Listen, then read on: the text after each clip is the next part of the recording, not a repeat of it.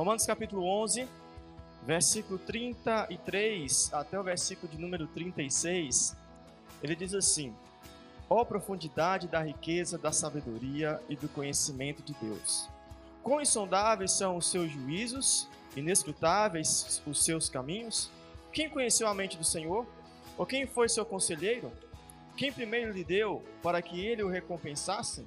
Por, pois dele, por ele e para ele são todas as coisas. Ele a glória para sempre. Amém.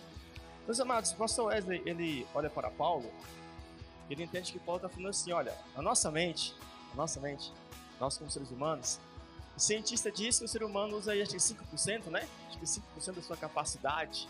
5%, então muito pouco. E ele pensa assim, poxa, se nós seres humanos usamos 5, imagina se nós conseguimos usar 6, 7, né? 8, que nós não faríamos. Aí ele fala, olha, também nós podemos entender, dentro da nossa mente, nós temos um pontinho que é Deus.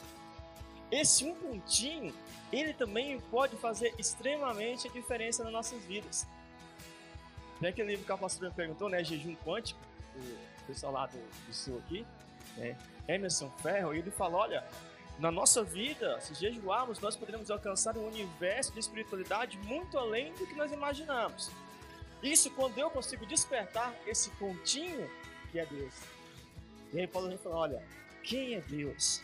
Quem foi o conselheiro de Deus? Quem ensinou ele? Quem deu as diretrizes para ele e ele pôde fazer tudo isso?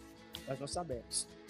Mas nós sabemos que eu posso olhar para Deus agora, trazer o para perto de mim e falar: Senhor, me mostra onde está esse um pontinho na minha cabeça, para que eu possa entender que tudo que eu estou fazendo seja para a honra, para a tua glória, porque dele, por ele, para ele. Amém?